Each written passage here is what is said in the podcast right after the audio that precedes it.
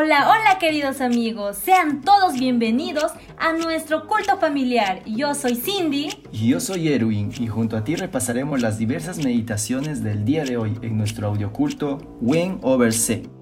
¡Comencemos!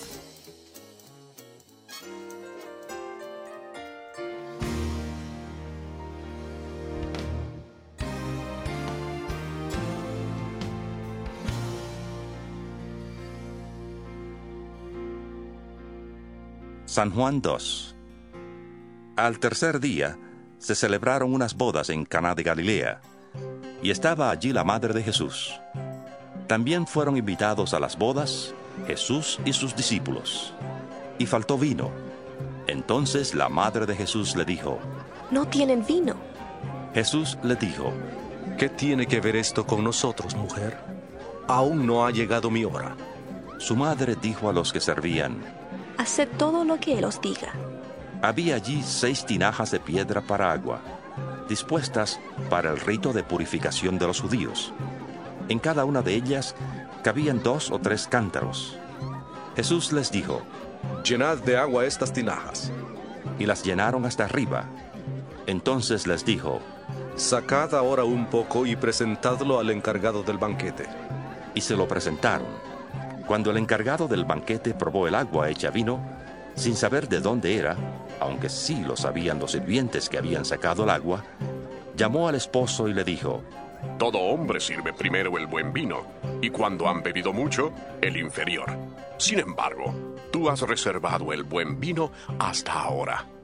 Este principio de señales hizo Jesús en Caná de Galilea y manifestó su gloria, y sus discípulos creyeron en él. Después de esto, descendieron a Capernaum, él, su madre, sus hermanos y sus discípulos, y se quedaron allí no muchos días. Estaba cerca la Pascua de los judíos, y subió Jesús a Jerusalén. Encontró en el templo a los que vendían bueyes, ovejas y palomas, y a los cambistas que estaban allí sentados. Hizo un azote de cuerdas y echó fuera del templo a todos, con las ovejas y los bueyes. También desparramó las monedas de los cambistas y volcó las mesas, y dijo a los que vendían palomas, Quitad esto de aquí y no convirtáis la casa de mi padre en casa de mercado. Entonces recordaron sus discípulos que está escrito, El celo de tu casa me consumirá. Los judíos respondieron y le dijeron, Ya que haces esto, ¿qué señal nos muestras? Respondió Jesús y les dijo, Destruid este templo y en tres días lo levantaré.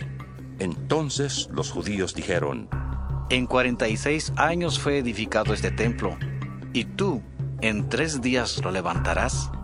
pero él hablaba del templo de su cuerpo. Por tanto, cuando resucitó de entre los muertos, sus discípulos recordaron que había dicho esto, y creyeron en la escritura y en la palabra que Jesús había dicho. Mientras estaba en Jerusalén, en la fiesta de la Pascua, muchos creyeron en su nombre al ver las señales que hacía.